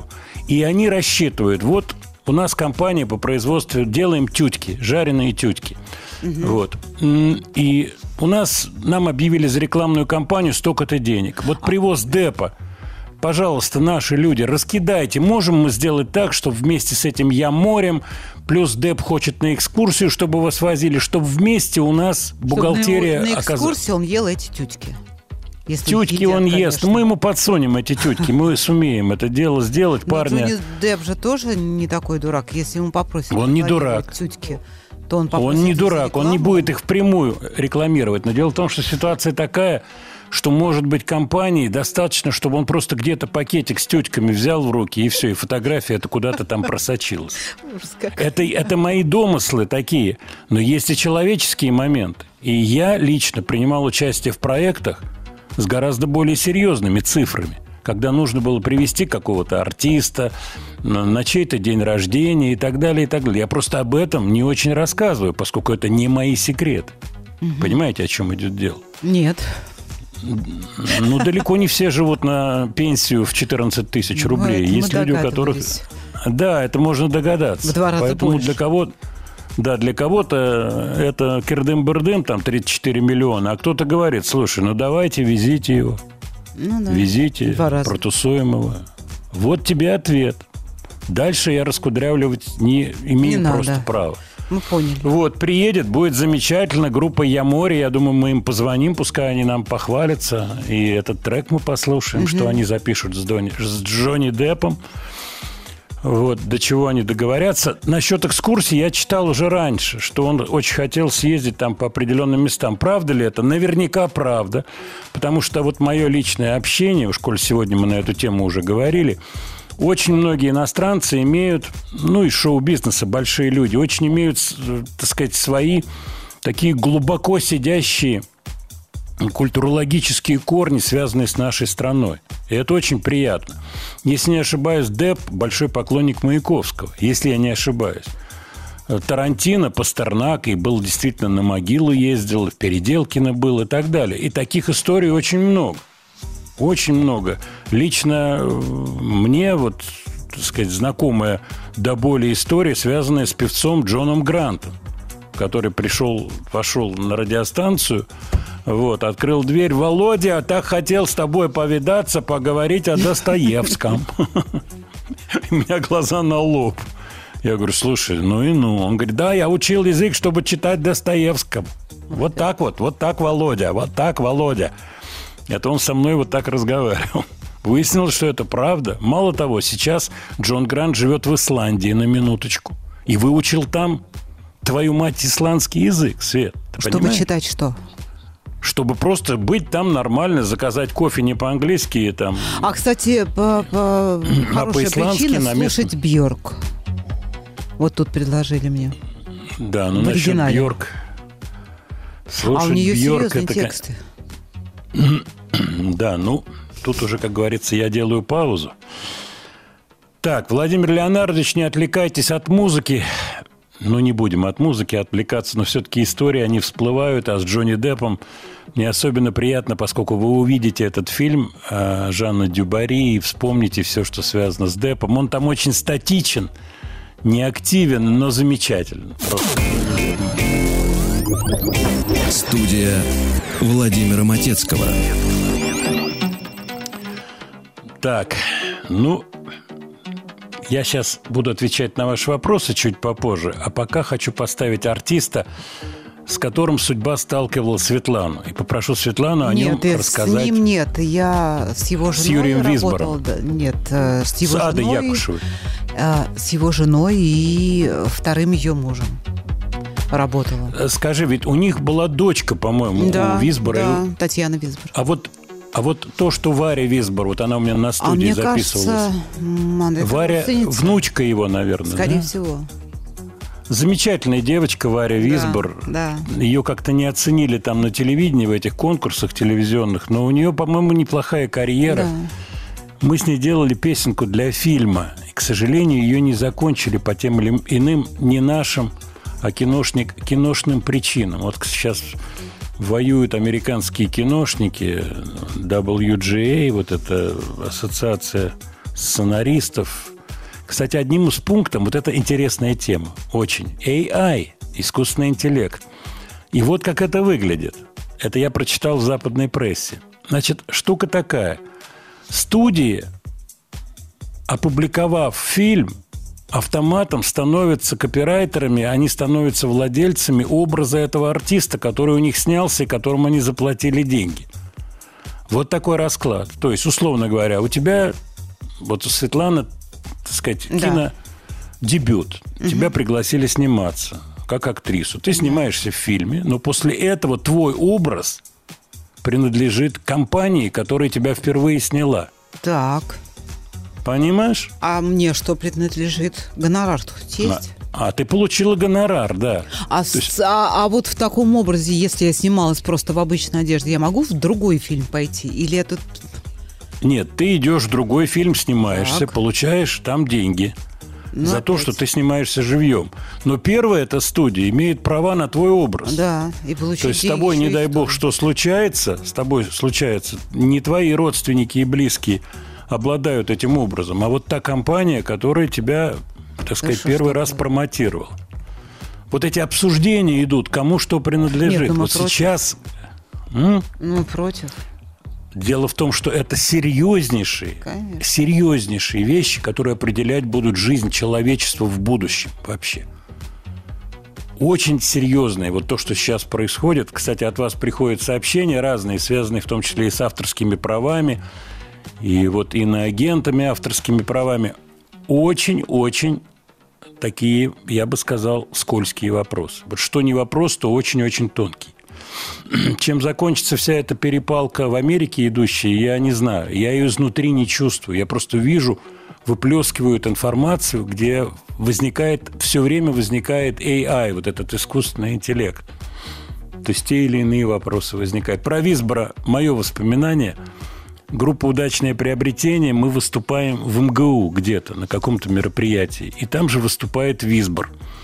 Я очень хорошо помню одну тему, которую он затеял вот во время разговора. Ему стали задавать вопросы, и он страшно раздражился. Речь шла о фильме «17 мгновений весны». Это вот только-только вышел этот фильм. Какой это год? Соответственно, 70 какой-то год, да? Это 68 Ему если там- не ошибаюсь, 50 лет в этом году. Этому фильму, да? Да, сейчас я посмотрю, уточню. Неужели 73-го года фильм? Я думаю, попозже чуть-чуть. Попозже. Семь- да, 73-го. 73-го? 73 года, 50 Ну, лет. вот время летит. И, значит, его спрашивают из зала. Вот вы, ваш образ, э, вы играете Бормана в фильме. И он разозлился. Висбор. И я как сейчас помню слово, которое он использовал. Мясник. Это не мой образ. Я, меня просто затащили в этот фильм. Играть этого мясника. Я это слово запомнил. Юрий Висбор. Давайте послушаем его песенку.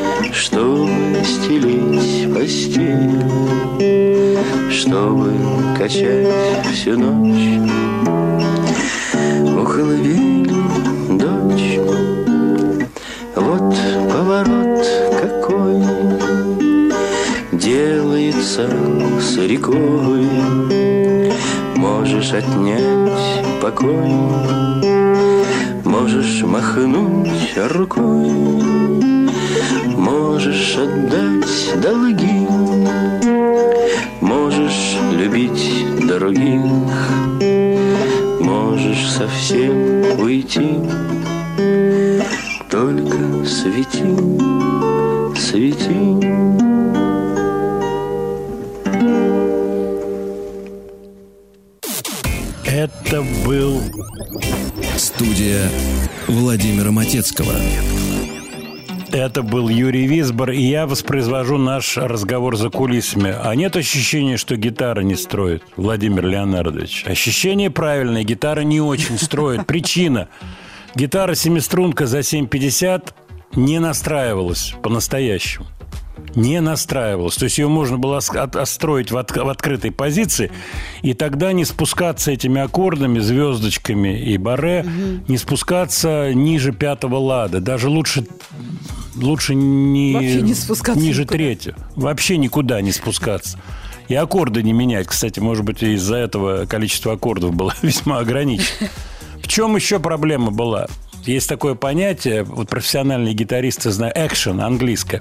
Оно означает высоту струн над грифом.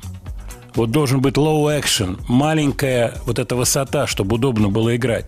На этой гитаре сделать это было невозможно. Для, для этого вот под пятку грифа подкладывали карандаш.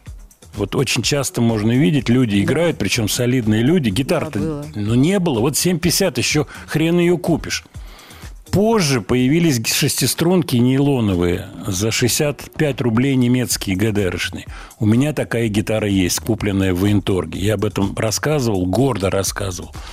Вот, я ее купил в 68 или 9 году. Она у меня в полном порядке, за исключением колки. Все колки обломались, и я в свое время их поменял, эти колки, а их склеивали эпок- эпоксидкой. Вот такой ерундой занимались люди. И они занимались этой ерундой. Не было струн, не было гитар и Знаете, так а с далее. гитарой со струнами каждый может сыграть. Вот именно, А вот- правильно, вот. хороший ответ. А ты возьми какой-нибудь однострунный. Вот такой вот. И на нем-то Purple-то и бабахни. Почему Red Hot Chili Peppers мы послушали? Дело в том, что в Яндекс Дзене и в телеграм-канале «Слова и музыка Матецкого» был вчера разговор о Фли. И откуда появился его псевдоним. И я пару слов сказал о том, что это не тот человек, за которого он себя выдает. Ну, конечно, это шутка. Речь идет о том, что это интеллектуал, малый, который занимается и интересуется искусством, интересуется и живописью современной, и вообще очень продвинутый малый. Но вот этот образ фли по-английски блоха, образ такого агрессивного дурачка, и манера игры на гитаре тоже такая очень агрессивная. Он играет как бы больше, чем нужно. Хотя на самом деле на этом звуке и вот на этих партиях таких мудреных басовых держится во многом концертная вообще вся конструкция Red Hot Chili Peppers. Так что интересная штука.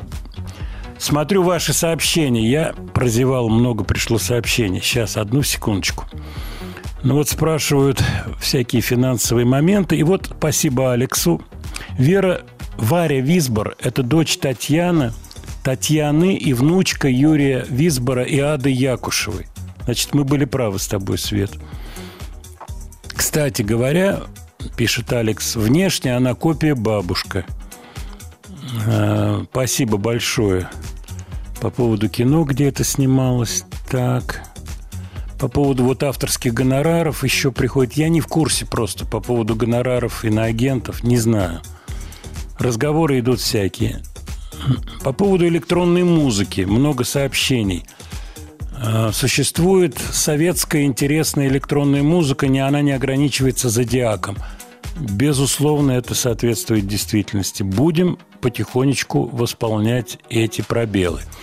Так, а я смотрю, я хотел поставить что-то новое, совсем интересное.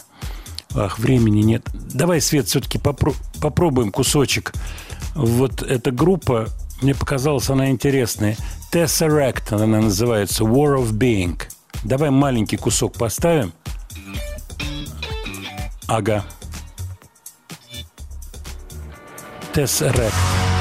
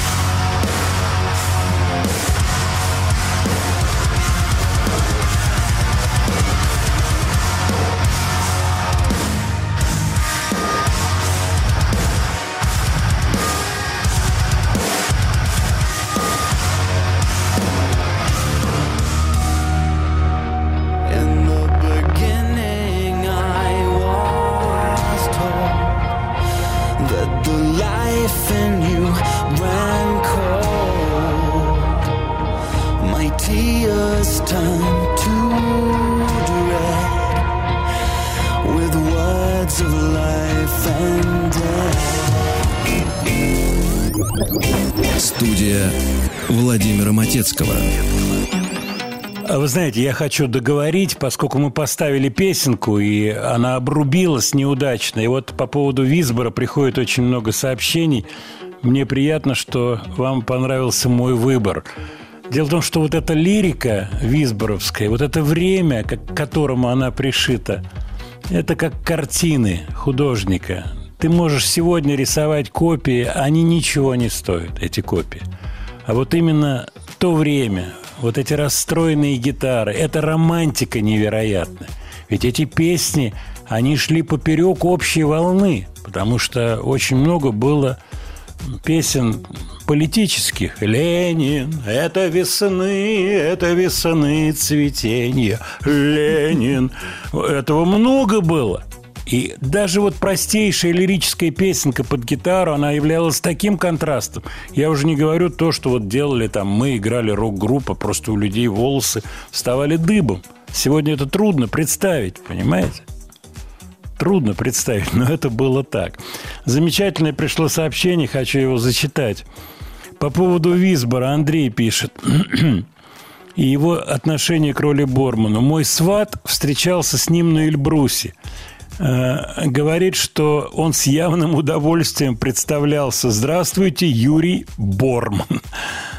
Абсолютно не противоречит тому, что я рассказываю. Понимаете, в чем дело? Ну, на- вот на тот момент кто-то его там подковырнул в МГУ аудитория. Я помню, очень большая была аудитория. То есть, где мы выступали, не помню, но это было больш- большое скопление людей. Э, Вот, студентов, соответственно. А группа, вот что касается группы и вот тех же выступлений э, бардов, они в ос- в основном происходили в небольших помещениях МГУ. Это зоны, так называемые. Вот в главном этом здоровом здании были зоны. И вот в этих зонах мы играли. Очень часто играли. И я рассказывал про один сейшн, на котором народ просто сошел с ума. Это мы играли составом Игорь Дегтярюк из «Второго дыхания», я, и барабанщик э, Миша Соколов. Я как сейчас помню, мы начали с Wild Thing в версии Хендрикса.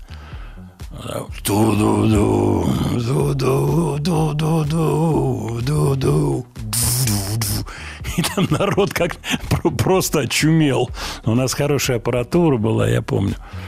Вот эти МГУшные концерты, барды выступали, и просто невероятным популярностью пользовались и Акуджава, и Висбор.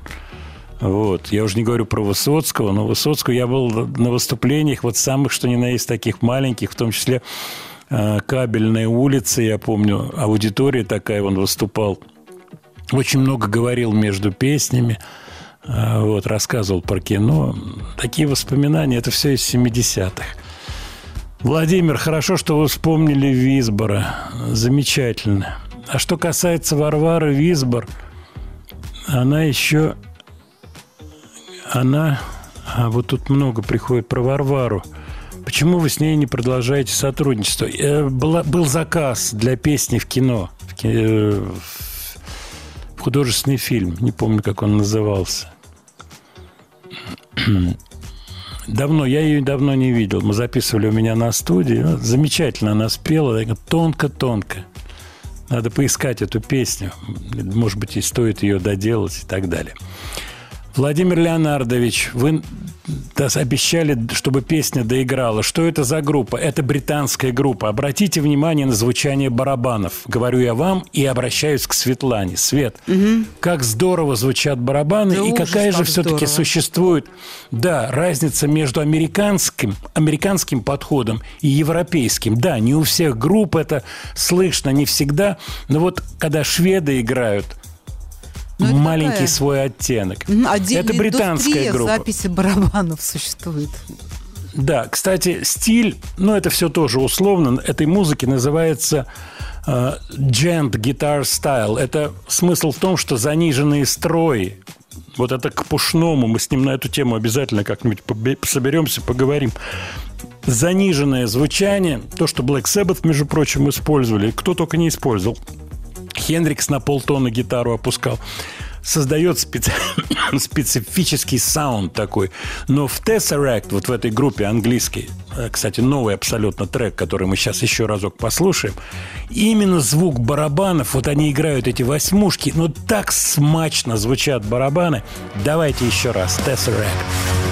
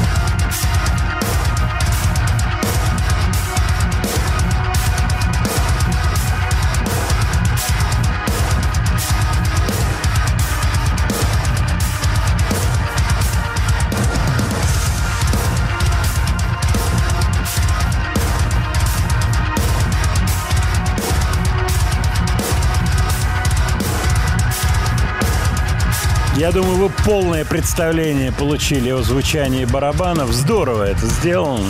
Фактически построена на этом саунде вся вещь, вся фа- фактура этой песни. Так, смотрю на наш список, смотрю на время, у нас осталось всего немного, и на ваши сообщения, конечно же. Владимир, что вы думаете о предстоящих гастрольных историях, которые будут в ближайшее время? Знаете, у меня нет ответственных соображений каких-то. Их просто нет. Надо бы нам поговорить с кем-то из устроителей концертов. Вот как мы прошлую пятницу решили с вами поговорить с кем-то, кто имеет отношение к мюзиклу. И сегодня поговорили с Кареном Кавалерианом. На этой неделе был день рождения, и я ее поздравлял у моей старой-старой знакомой Надежды Соловьевой фирмы SAF Entertainment, которая привозила всех больших звезд в свое время в Россию. Может быть, я устрою с ней телефонное интервью в следующую пятницу, чтобы мы послушали ее квалифицированное мнение. Единственное, что это имеет смысл делать, если какие-то подвижки в этом плане существуют. Я на самом деле не знаю.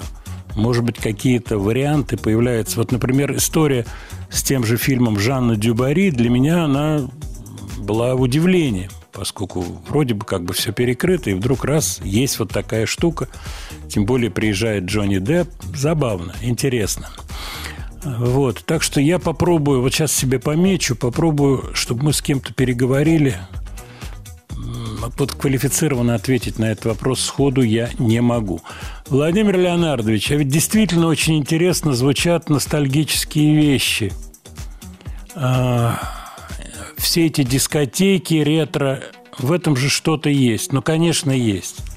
Мы с вами много раз говорили об этом. Кстати, в этом упомянутом мной интервью барабанщика Полис Стюарта Копланда он говорит тоже об этом. Это все те же человеческие разговоры. Вот было мне 13-14 лет, услышал я Битлз, и вот на всю жизнь у меня это осталось. Для меня Ринго Стар, я на него смотрю снизу вверх. А кто-то услышал Полис и смотрит на меня снизу вверх, и ему кажется, что я являюсь таким человеком. Поэтому ностальгия – великая вещь, и маленькая ностальгическая интонация, песенка, которую вы наверняка хорошо знаете. Давайте ее послушаем.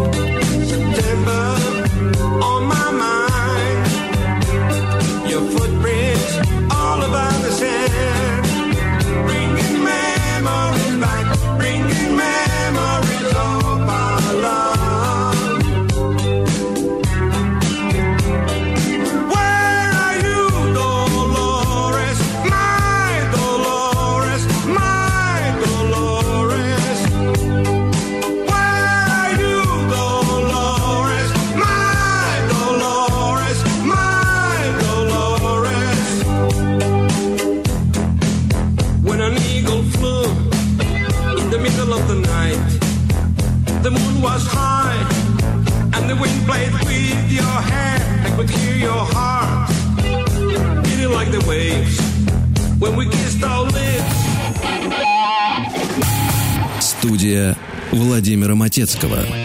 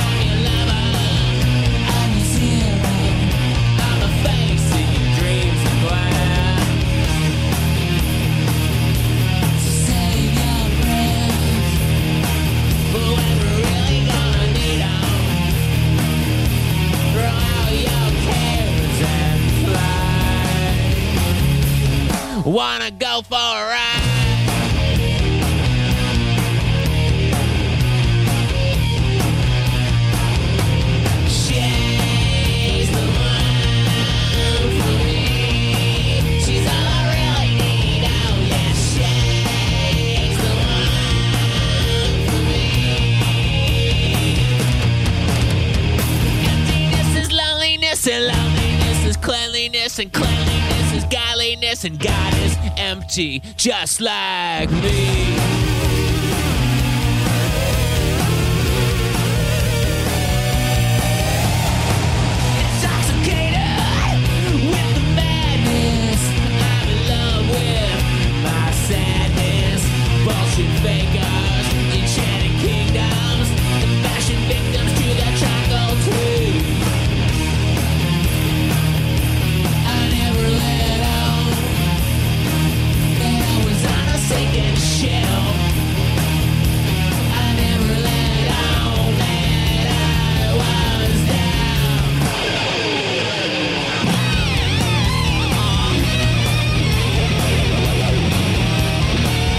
Раз добрый день, дорогие друзья. Время подходит к концу. Я, когда у нас играла первая песня группы Filter и рассказывал про э, артиста Ричарда Патрика, я сказал, что мы еще вернемся сегодня к этой фамилии. Ричард Патрик начинал в Nine Inch Nails группе, и вот мы сейчас слушаем The Smashing Pumpkins, где в первом составе играла Дарси Рецки, бас-гитаристка. Так вот, Патрик проживал как раз с этой музыкантшей некоторое время. Билли Корган – страннейший, удивительный человек. Я вспоминаю э, музыкальная критика, которая анализирует песни, анализирует звук, анализирует его рефлексии, которые в словах песен. И очень интересная строчка, вот я ее себе выписал о том, что э, это как бы экскурсии в страну кошмаров Билли Коргана, откуда возвращаются люди с синяками. Вот такая вот формулировка критики по поводу Smashing Pumpkins. Но на самом деле это, конечно, утрировка, поскольку каждый критик должен как-то обязательно просверкать, что-то написать такое, что не написали другие. Но трек сделан очень здорово. Я подвожу итоги нашей сегодняшней программы. Во-первых, хочу всех поблагодарить за теплые слова и за ностальгические воспоминания. Мне очень это приятно, поскольку будь то Долорес песня в исполнении испанцев, кстати, очень интересная штука. Они неоднократно приезжали, и за барабанами сидит совсем пожилой человек, год 2015, приезд, человек, который, как я понимаю, изображает реального руководителя этой группы поскольку всем своим видом он там с микрофоном навешенным, Фернандо Арбекс. Но дело в том, что Фернандо Арбекс, он умер в 2003 году. А речь идет о каких-то вот этих ретро-мероприятиях. Вот сидит длинноволосый, пожилой-пожилой человек, играет так еле-еле на барабанах и открывает рот под песню «My Dolores», «Where are you, Dolores?» и так далее. Забавная история. Но ностальгия – великая вещь. В общем-то, кого под песню не поставь, кого не позови, все равно сама песня будет работать. Да, замечательная. Спасибо за ваши теплые слова. Последние буквально м, сообщения. Владимир Леонардович, пожалуйста, ваш любимый альбом «Битлз» и любимый сольник Маккартни. Вы знаете, все время меняется ощущение. По поводу сольника «Битлз» сегодня, вот сегодня, это «Револьвер», «Revolver», пластинка. По поводу Маккартневской пластинки сегодня это «Band on the Run». Сегодня. Но все это подвижно, поскольку жизнь меняется, мир меняется. Но уж коль вы вспомнили Битлз, давайте на битловской, правда, каверовой теме завершим нашу сегодняшнюю программу. Всего вам хорошего, хорошего уикенда. Погода вроде бы исправляется. У нас холодно в Москве. Вот. Ну что, половину лета мы прожили. Но половина-то осталась. Половина осталась.